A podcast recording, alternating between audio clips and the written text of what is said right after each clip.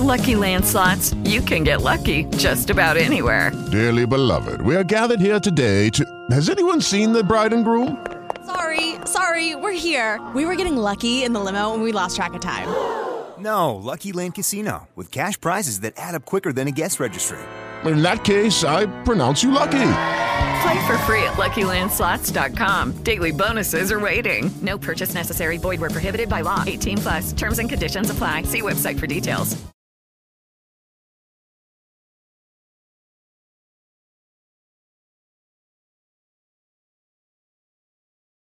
Reflexiones, experiencias. Un viaje sonoro hacia tus pensamientos. Ensayos radiofónicos con Andrés Pola por Radio Real.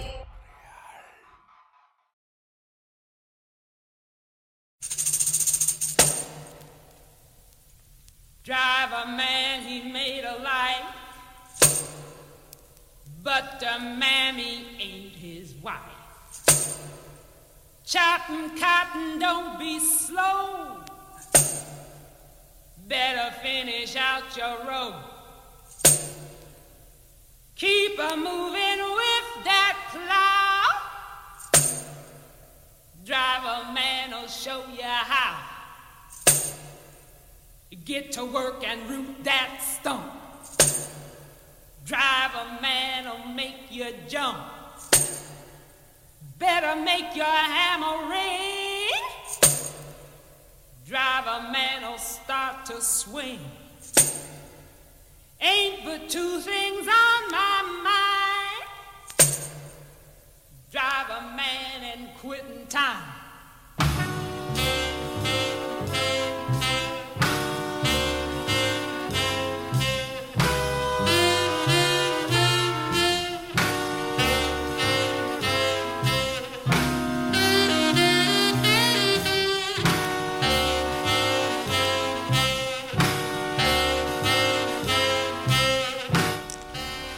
Muy buenas noches, bienvenidos, queridas amigas y amigos que escuchan radio fuera de la radio.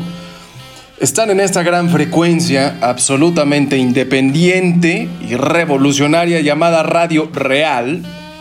Lo que escuchan es ensayos radiofónicos y yo soy Andrés Pola, transmitiendo en vivo y en directo desde el sur de esta gran ciudad de México, y nos escuchamos en otra noche jupiteriana del 25 de noviembre del año 2021.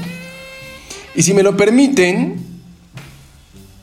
será un placer acompañarlos en su trayecto a casa, en su descanso o en simplemente su despejarse para terminar este día que ya se nos va terminando. Y la idea sería aventarnos un ensayo radiofóbico, radiofónico sobre el racismo, motivado por uno de los casos que recién dominaron las noticias estadounidenses y que desafortunadamente pues ya nos sorprenden. Estoy hablando del niño Rittenhouse. Les cuento un poco, sucede que Kyle Rittenhouse es un muchacho blanco de Wisconsin que se adjudicó a sí mismo la tarea de vigilar durante las protestas que se realizaron el año pasado, a mediados, por la comunidad afroamericana en Kenosha, Wisconsin. Y es que había sucedido que un oficial de policía blanco y que sigue en funciones le propinó siete disparos a Jacob Blake, negro, y ello motivó pues una de las protestas de Black Lives Matter, ustedes saben, un movimiento que tomó fuerza a raíz del asesinato de George Floyd.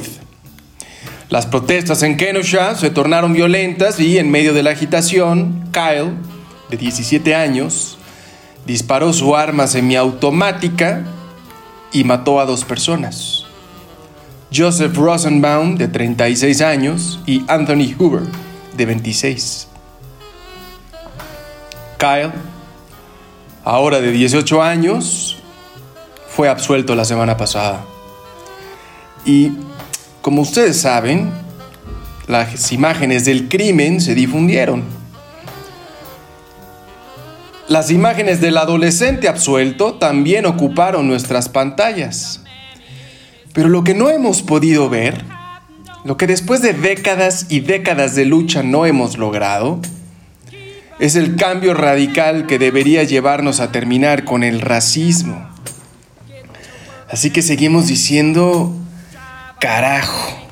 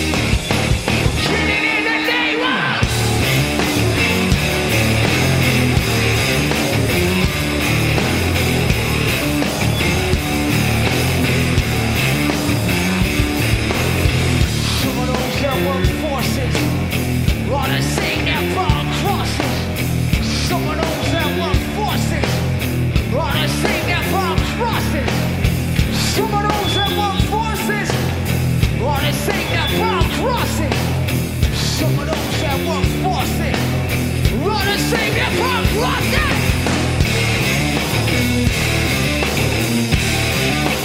Get it in the name of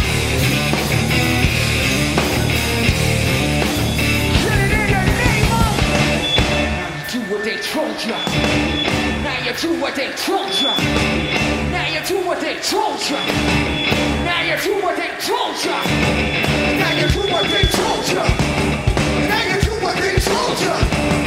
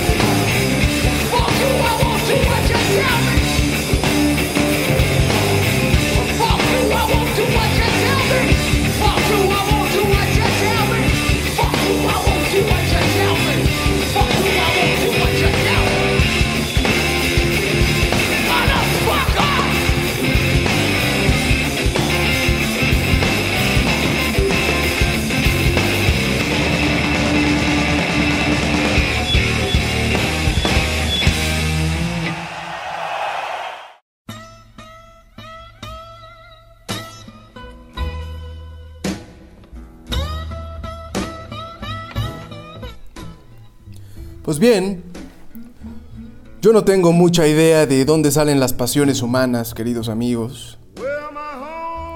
Hay un fondo de nuestro ser que no parece tener explicación última. ¿Por qué amamos? ¿Por qué deseamos? ¿Por qué odiamos? El filósofo alemán Immanuel Kant, en un ensayo escrito hacia 1784, habló de la insociable sociabilidad del hombre, es decir, la inclinación humana a formar sociedad que, sin embargo, viene unida a una resistencia que amenaza constantemente con disolver la misma sociedad. Insociable sociabilidad humana. Es una tesis bastante general sobre lo que somos y que, hasta cierto punto, me hace sentido cuando pienso en cómo vivimos. Pero en el fondo sigo rebasado. ¿Por qué insistimos en odiarnos unos a otros? En hacer de las diferencias una jerarquía entre tipos de humanos? ¿Por qué acabamos siempre en subyugar, en humillar, en matar por las diferencias? Hace tiempo ya que se lucha porque nuestras sociedades dejen de hacer menos a los negros. De hecho, no sabemos cómo llamarles para no denigrarlos. Pero tampoco sabemos hasta qué punto las hacemos menos. Y claramente, tampoco hemos sabido cómo erradicar este estúpido racismo humano. Quizá a algunos la tarea les parezca sencilla. Después de todo, no se trata sino de dejar de ser racistas. Pero insisto, la experiencia demuestra que la tarea no es tan sencilla. Hemos intentado la vía pacífica, la de las armas, la de los libros, la de las reformas, las canciones y los discursos y la educación. Y es el día, año 2021, que la cosa no logra disiparse. Kyle Rittenhouse tenía solo 17 años cuando mató a estas dos personas afroamericanas. Y es uno, solo uno de los últimos infames asesinos. Hay algo sistémico, profundo, permanente. Y por ello la violencia sigue. A mí lo que me parece es que el problema es bastante más humano de lo que pensamos. Quiero decir, se trata de un problema que no se reduce ni a Estados Unidos ni a blancos contra negros, sino que corre desde todos lados, nos atraviesa a todos y demanda mucha más conciencia para erradicarse. Y aún así, es con su canto, queridos amigos, el de una negra, que conviene comenzar. Escuchan a Nina Simón aquí, en Real.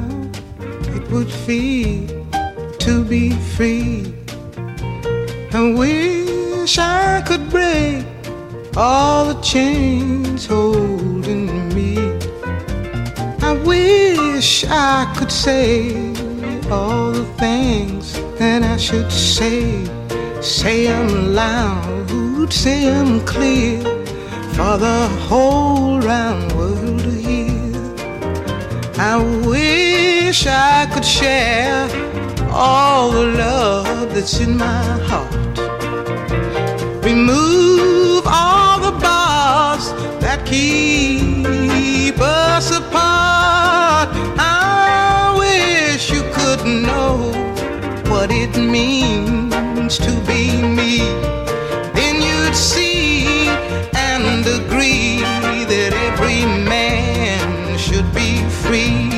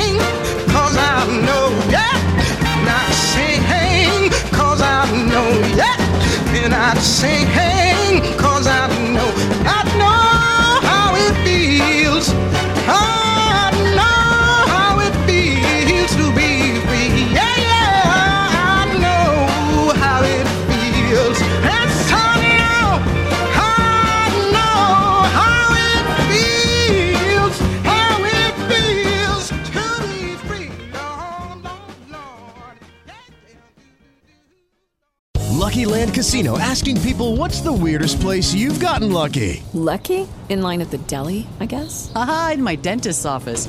More than once, actually. Do I have to say? Yes, you do. In the car before my kids' PTA meeting. Really? Yes. Excuse me, what's the weirdest place you've gotten lucky? I never win and tell. Well, there you have it. You can get lucky anywhere playing at LuckyLandSlots.com. Play for free right now. Are you feeling lucky? No purchase necessary. Void where prohibited by law. 18 plus. Terms and conditions apply. See website for details.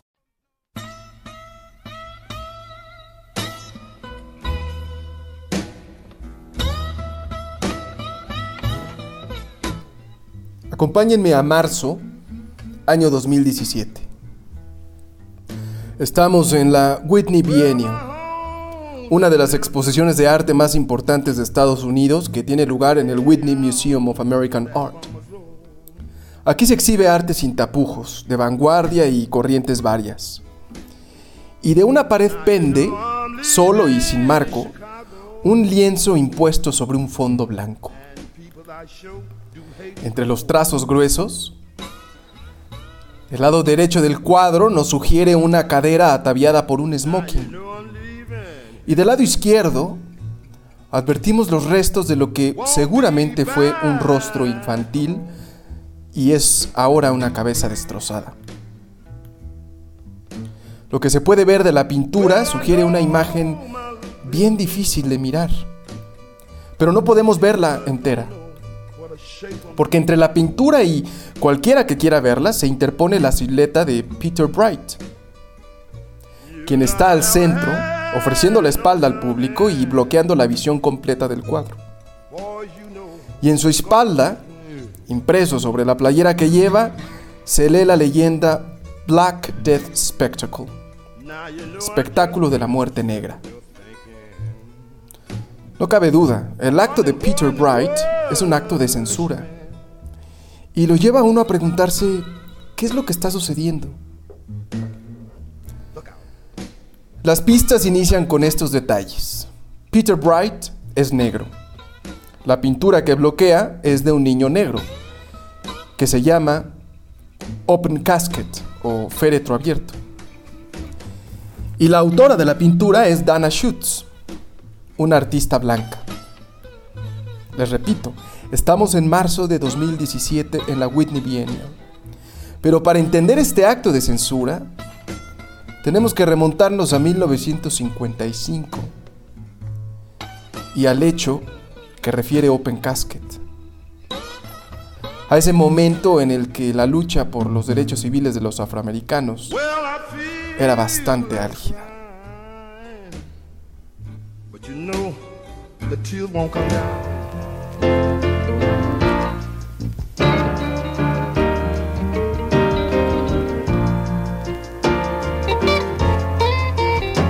From Watts to Brownsville, we find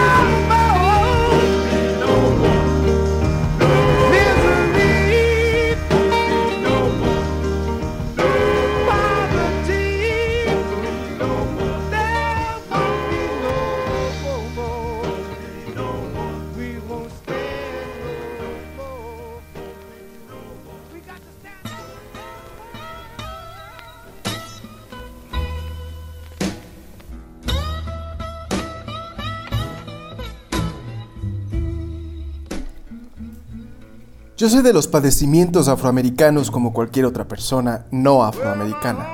O al menos eso me digo a mí mismo. Quiero decir, sé de su discriminación a la distancia, superficialmente, con cierta neutralidad emocional, por decirle de algún modo. Una neutralidad emocional que me permitía, por ejemplo, interpretar como una exageración que se censurara la palabra negro para referirnos a los afroamericanos.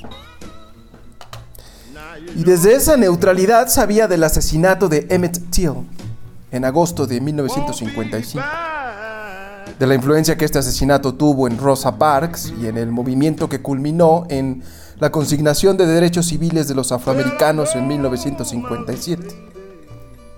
Era un tipo de saber en el que francamente no se me iba la vida. Ignoraba que Emmett Till tenía apenas 14 años cuando fue muerto en el Mississippi segregado. Ignoraba que lo mataron por nada, porque años después del asesinato, Carolyn Bryant confesó que le había mentido a su esposo, Roy Bryant, y a su medio hermano, J.W. Milam, sobre el comportamiento del pequeño Emmett. No, el pequeño Emmett no se había conducido inapropiadamente con la señora Bryant. Pero cuando ella dijo que sí, su esposo y su medio hermano se encolerizaron, fueron por el pequeño, lo sacaron de casa de sus familiares y resolvieron batirlo a golpes y arrojarlo a un río. Yo ignoraba también que ambos asesinos se declararon inocentes ante un jurado compuesto enteramente de hombres blancos y que una vez absueltos reconocieron haber cometido el crimen en una entrevista.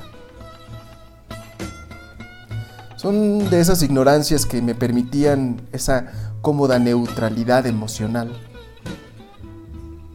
Pero supe de todo esto cuando me indignó lo que sucedió en marzo de 2017 en la Whitney Biennial. Cuando me extrañó que Peter Bright no dejara ver el cuadro completo llamado Féretro Abierto. Y es que resulta que con el féretro abierto fue la manera que la madre del pequeño Emmett decidió velar a su hijo. A pesar de que intentaron disuadirla, ella se rehusó a ocultar las atrocidades del racismo. El mundo tenía que ver lo que ella vio al recibir a su pequeño sin vida y desfigurado, hinchado, en putrefacción. Y decenas de miles de personas atestiguaron, sin anestesia ni racionalizaciones, la hipocresía estadounidense. La tierra de los seres libres, del puritanismo cristiano, de la igualdad cantada por Tocqueville, de los defensores de la democracia ante los peligros del fascismo, la tierra donde dijeron al declarar su independencia que sostenían como evidentes en sí mismas estas verdades, que todos los hombres somos creados iguales? Pues no para los afroamericanos. Ese velorio de dolor muy negro, de hipocresía, de ideas muertas, hubo de vivirse sin miramientos. Canta Mahalia Jackson. I've been buked.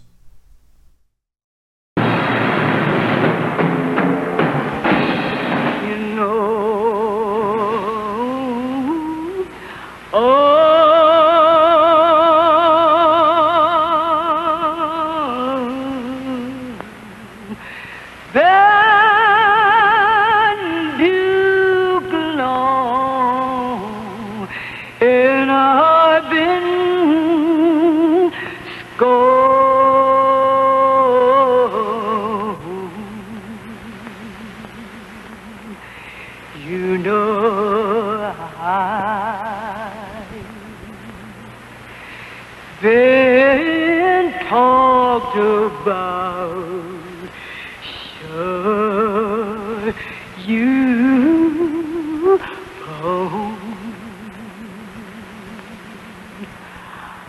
I'm gonna tell my Lordy, not getting home. I'm gonna tell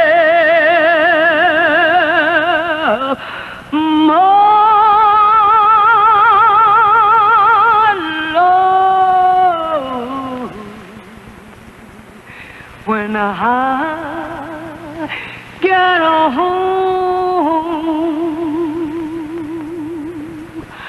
I'm going to take.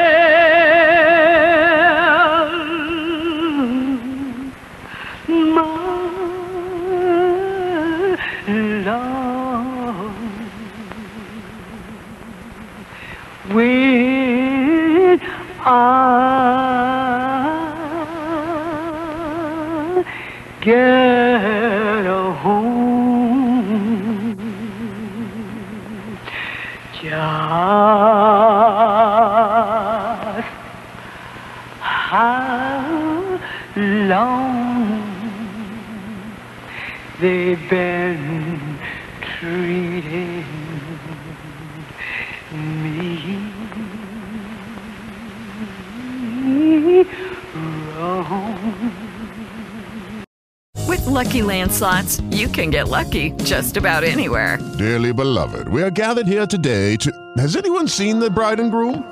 Sorry, sorry, we're here. We were getting lucky in the limo and we lost track of time. No, Lucky Land Casino, with cash prizes that add up quicker than a guest registry. In that case, I pronounce you lucky.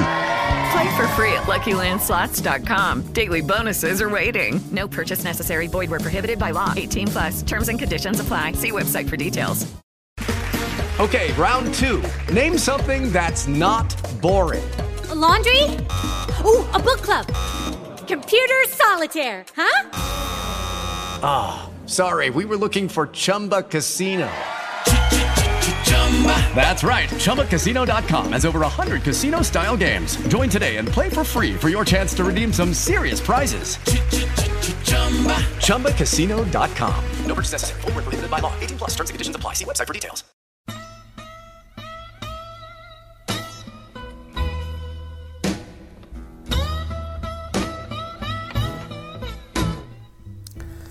Pero el cuadro féretro abierto es la creación de una mano blanca. Es decir, Dana Schutz nunca se vio humillada por su color de piel. Nunca supo lo que era ser una pertenencia de otro humano. Nunca se le obligó a avergonzarse de sí misma, a servir, a ofrecerse, a aspirar a nada. Ella no sabe del resentimiento y la ira, de la impotencia ante la injusticia que nunca llega. No. Dana Schutz nació en Michigan y se mudó a Nueva York para educarse. Exhibe sus obras en Soho, tiene bares de su predilección para hablar de arte y distribuye sus días alrededor del mundo. ¿Qué es ella, pues, para hacerle justicia al poder del féretro abierto de Emmett Till? Como Peter Bright, muchos juzgaron que, en efecto, Dana no debió haber hecho esa pintura. Les leo un pedazo de una carta firmada por una artista negra dirigida a los curadores de la exposición en las que se exhibía Féretro Abierto. Y dice, aunque la intención de Schutz pueda ser presentar la vergüenza blanca, la pintura de un niño negro muerto pintada por una artista blanca no representa correctamente esta vergüenza. Aquellos artistas no negros que realmente quieran resaltar la naturaleza vergonzosa de la violencia blanca, primero deberían de dejar de tratar el dolor negro como materia prima. El tema no le pertenece a Schutz. La libertad de expresión blanca y la libertad creativa blanca se han fundado en la restricción de los otros y no son derechos naturales. La pintura debe desaparecer.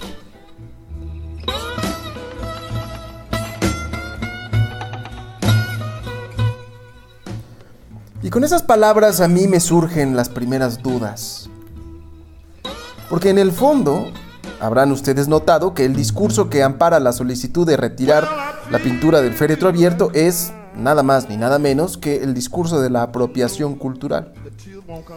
Y lo que dice es, esa historia no le pertenece a Dana Schutz. Pero si nos olvidamos por un momento de que nos ocupa un caso de dolor negro, verán ustedes que el discurso de la apropiación cultural como tal, pues francamente no tiene mucho sentido. Si lo tomáramos en serio, esa carta de una artista negra no debería ni de pronunciarse en inglés o en español, ni de redactarse con el alfabeto latino. Quiero decir, no hay nada en el mundo, nada, que no sea estrictamente una apropiación cultural. Incluso el antiguo Egipto y la India, dos de las cuatro civilizaciones llamadas prístinas según nuestra educación elemental, pues fueron especies de hervideros culturales llenos de mezcla. Pero bueno, la verdad es que esto no es lo de fondo. Yo creo que todos podemos entender el enojo del artista negra, de Peter Bright, y de todos aquellos que han padecido en carne propia la imbecilidad del racismo. Pero por lo mismo, creo que todos podemos incomodarnos ante lo que está en el fondo de esta censura de la pintura féretro abierto. Racismo. Dana Schutz no puede pintar al pequeño Emmet porque es blanca.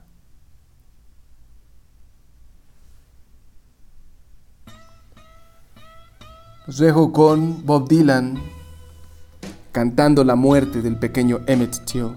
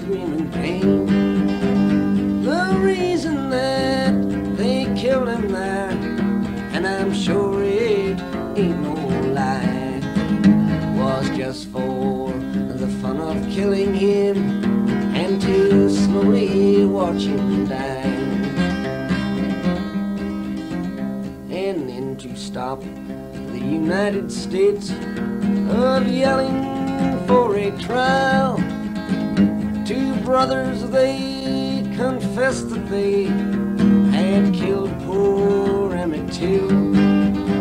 But on the jury, there were men who helped the brothers commit this awful crime.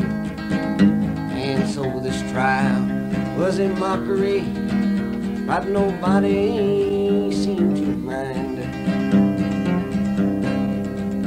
I saw them morning papers, but I could not bear to see the smiling brothers walking down the courthouse stairs. For the jury found them innocent, and the brothers they went free. While Emmett's body floats a foam of a Jim Crow southern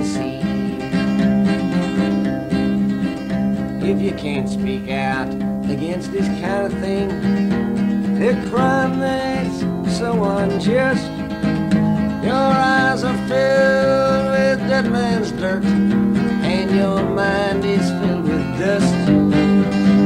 Your arms and legs, they must be in shackles and chains, and your blood, it must refuse to flow. For you to let so god awful low. This song is just a reminder to remind your fellow man that this kind of thing still lives today in that ghost road Ku Klux Klan. But if all us folks that thinks alike, if we'd give all we could give, great land of ours a greater place to live.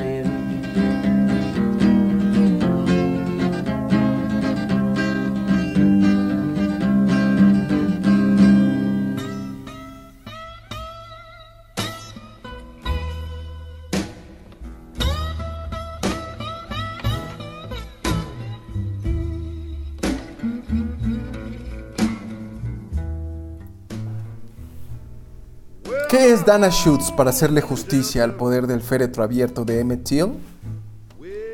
Es ser humano, es persona. Tal como lo era Bob Dylan, lo es Bob Dylan, otro blanco y a quien recién escuchamos cantando este terrible crimen. Y es que no es necesario ser nada más. El fondo de nuestras emociones son potencial humano, no racial. Ira, impotencia, miedo, rabia, odio, dolor, amor, tristeza. Desde luego que Dana Schutz jamás sabrá lo que es padecer humillación como una negra, pero tampoco como otra blanca o como una venezolana. Es la empatía, la vida humana en su fondo más universal, la que nos permite rebasar nuestra historia particular, estrictamente privada e irrepetible, para comunicarnos con la otra persona, para ser con ella. Pero Peter Bright y aquellos que demandaron la desaparición de la pintura féretro abierto no piensan así. Dana Schutz, por ser blanca, hay un evento que no puede pintar. Su color, dicen, le imposibilita acceder a un sentimiento, expresar una realidad. Esa historia no le pertenece por ser blanca. Pues bien, no hay aquí sino exclusión por motivos de raza. Por cierto, la evidencia anecdótica, que es solo eso, sugiere que no se trata de un hecho aislado. Por mucho tiempo y en muchos ámbitos, los negros han desautorizado a los blancos para franquear el racismo. En el jazz, le negaron a Bill Evans tener swing solo porque era blanco. Y los del blues menospreciaron la música de Jimi Hendrix porque se las tocaba a los blancos. Spike Lee, el cineasta negro, rechazó la película Django Unchained porque la historia de la esclavitud negra no le pertenecía a su director blanco, Quentin Tarantino. En fin, una familia no acepta a una mejor blanca como pareja de su hijo negro y otros amigos juzgan a aquel amigo negro por inscribirse en una universidad blanca de la Ivy League. Es reiteración del racismo. Sin más.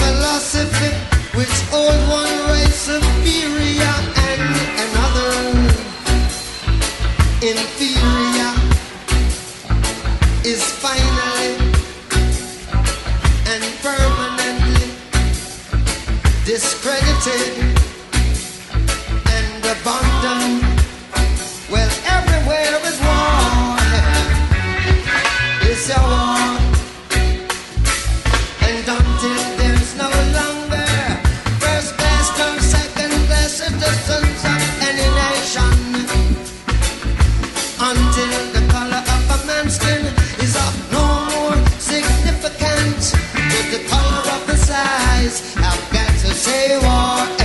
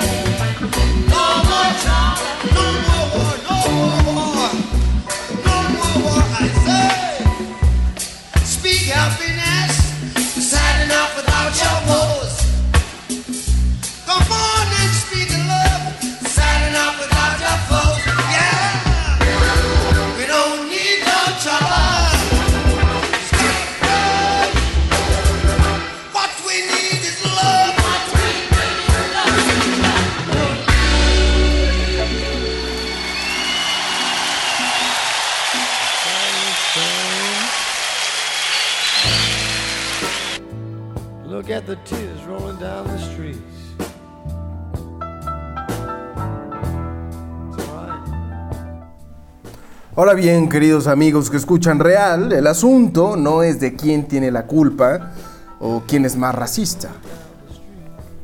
Desde mi punto de vista, el asunto es entender que la historia de la víctima es a su vez la historia del victimario. Es una historia que los involucró a ambos, que a ambos perjudica y cuyo desenlace requiere la participación de ambos. Desde luego que lo sufrido por la negra no se acerca a lo sufrido por la blanca, que víctima y victimario no se duelen por igual. Aún así, me pregunto si escoger un perdedor contribuye algo a la comprensión del fenómeno, a la solución del problema. Yo dudo mucho que insistir en la división entre ellos y nosotros sea de alguna utilidad, porque la configuración particular de una relación víctima-victimario es un asunto histórico, contingente, accidental.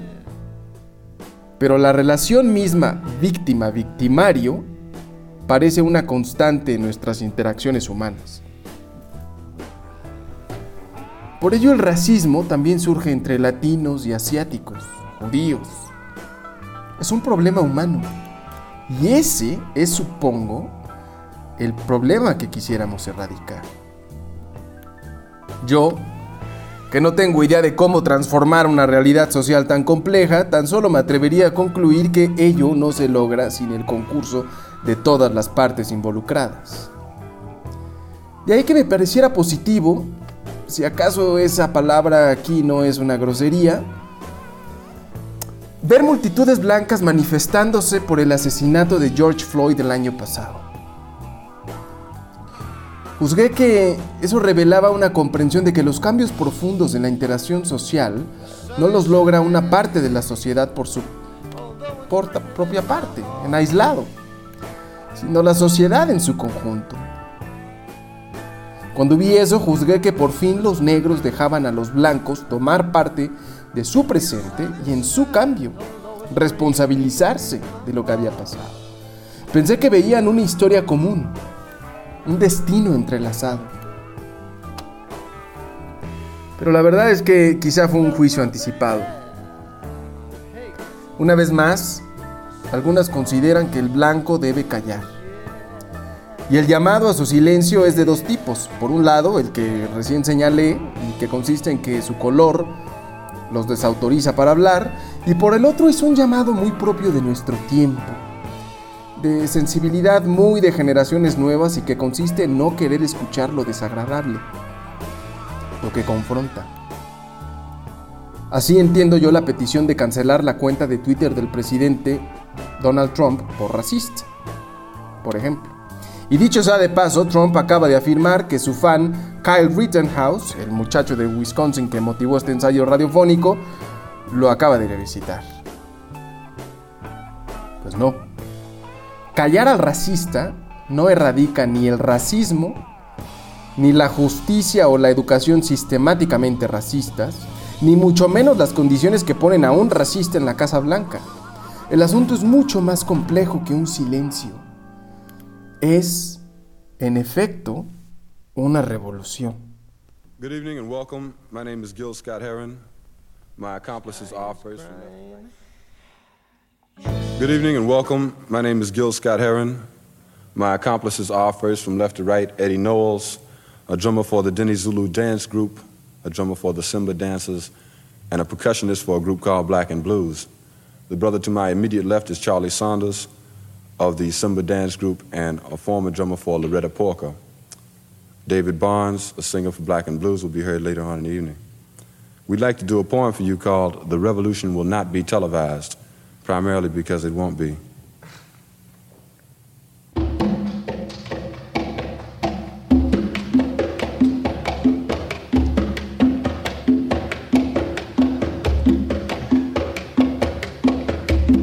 Not be able to stay home, brother. You will not be able to plug in, turn on, and cop out. You will not be able to lose yourself on Skag and skip out for beer during commercials because the revolution will not be televised. The revolution will not be televised. The revolution will not be brought to you by Xerox in four parts without commercial interruptions. The revolution will not show you pictures of Nixon blowing a bugle and leading a charge by John Mitchell, General Abrams, and Mendel Rivers to eat hog maws confiscated from a Harlem sanctuary. The revolution will not be televised. The revolution will not be brought to you by the Schaefer Award Theater and will not star Natalie Woods and Steve McQueen or Bullwinkle and Julia. The revolution will not give your mouth sex appeal. The revolution will not get rid of the nubs. The revolution will not make you look five pounds thinner. The revolution will not be televised, brother. There will be no pictures of you and Willie Mae pushing that shopping cart down the block on the dead run or trying to slide that color TV into a stolen ambulance. NBC will not be able to predict the winner at 8:32 on reports from 29 districts. The revolution will not be televised. There will be no pictures of pigs shooting down brothers on the instant replay. There will be no pictures of Whitney Young being run out of Harlem on a rail with a brand new process. There will be no slow motion or still lifes of Roy Wilkins strolling through Watts in a red, black, and green liberation jumpsuit that he had been saving for just the right occasion. Green Acres, Beverly Hillbillies, and Hooterville Junction will no longer be so goddamn relevant, and women will not care if Dick finally screwed Jane on Search for Tomorrow because black people will be in the street looking for a brighter day. The revolution will not be televised. There will be no highlights on the 11 o'clock news and no pictures of Harry Arm women liberationists and Jackie Onassis blowing her nose. The theme song will not be written by Jim Webb or Francis Scott Keys, nor sung by Glenn Campbell, Tom Jones, Johnny Cash, or Engelbert Humperdinck. The revolution will not be televised. The revolution will not be right back after a message about a white tornado, white lightning, or white people. You will not have to worry about a dove in your bedroom, the tiger in your tank, or the giant in your toilet bowl. The revolution will not go better with The revolution will not fight germs that may cause bad breath. The revolution will put you in the driver's seat. The revolution will not be televised, will not be televised, not be televised. The revolution will be no rerun, brothers. The revolution will be live.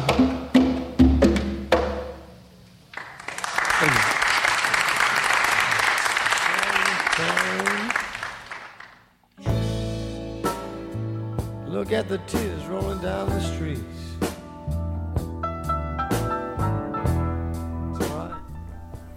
Emmett Till fue asesinado el 28 de agosto de 1955. 65 años antes de que un policía blanco asfixiara a George Floyd y de que Kyle Rittenhouse resultara absuelto tras matar a Joseph Rosenbaum y Anthony Hoover. Son apenas tres de múltiples casos escandalosos, todos cometidos, en algún y muy diverso grado, con el respaldo del Estado. Sin embargo, no es como que nada cambie a través de los años. Como suelen ser los procesos humanos, esta lucha ha sido un tanto irregular. De avances y reveses. De Obama y luego Trump y luego Joe Biden. Valorar esa historia es cosa dura. Abruma concebir que este tipo de asesinatos sigan ocurriendo. Es un desaliento informarse de que el racismo se aferra a la realidad y no precisamente en sus formas más sutiles. Pero la historia del racismo no es historia del negro, ni aún del blanco contra el negro, es historia humana. De eso que hacemos y somos los humanos. De esa nuestra estupidez bien profunda y que repetimos por todos lados. Por ello yo sugeriría que requiere de humanos y no de razas para ser cambiada. En cierto sentido, yo creo que había que invalidar esas palabras que, aunque nos conmueven, difícilmente contribuyen, como las expresadas por Malcolm X hacia 1964 y que decían más o menos así.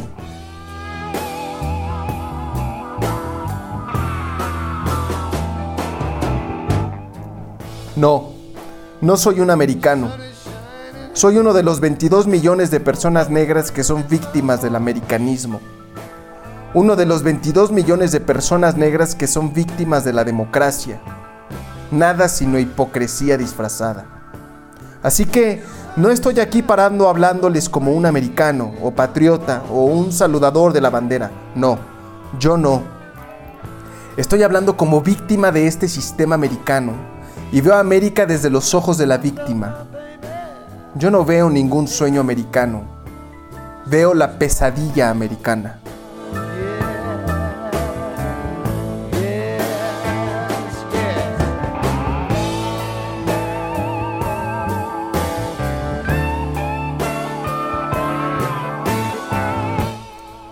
Habló aquí alguien en nombre de los más perjudicados, de los más jodidamente perjudicados. Pero también estaban las palabras del predicador evangélico que entendió que el cambio no era lucha, sino concebir un mundo nuevo, radicalmente nuevo, el doctor Martin Luther King. Ojalá algún día, ojalá comencemos. Entre tanto, así nos anima The Robert Glasper Trio con esta canción, esta pieza llamada Enoch's Inaugural Meditation.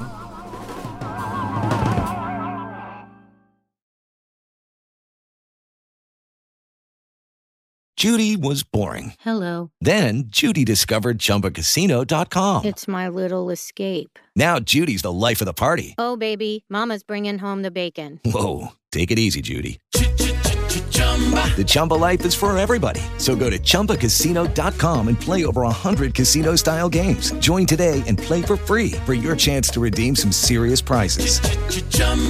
ChumbaCasino.com. No purchase necessary. Void where prohibited by law. 18 plus terms and conditions apply. See website for details.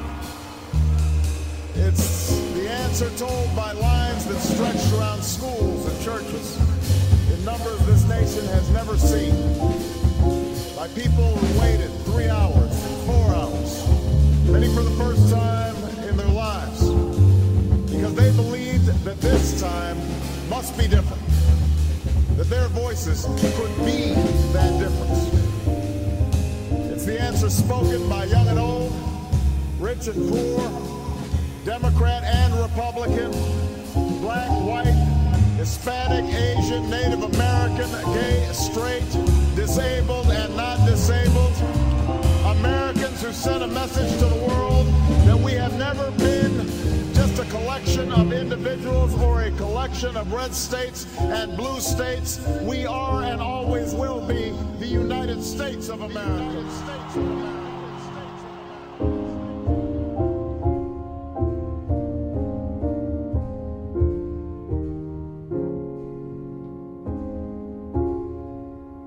Music is in no way just a mode of amusement and entertainment. It's an integral part of my way of life, my mode of being in the world. Music when language fails us, but we cannot remain silent. The sky is crying. Look at the tears rolling down the streets. Pues ahí lo tienen, queridos amigos. Así llegamos al fin de estos ensayos radiofónicos en un jueves más. Nos va acabando el año, pero nosotros aquí seguimos. Les agradezco muchísimo que me hayan acompañado. Espero que la hayan pasado tan bien como yo. Y recuerden que nos encontramos todas las noches de jueves aquí en punto de las 10 de la noche. Estamos tratando de ponernos al corriente para poder subir todos estos episodios a todas las plataformas de Spotify, Apple Music, todas las plataformas en donde pueden escuchar sus podcasts. Porque de alguna manera lo que aquí hacemos tiene más sentido si se escucha de principio a fin.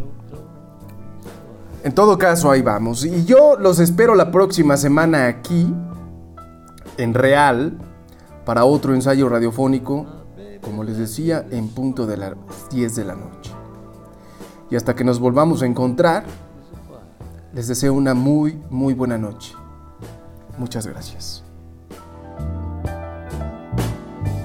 Reflexiones, experiencias. Un viaje sonoro hacia tus pensamientos. Ensayos radiofónicos con Andrés Pola por Radio Real.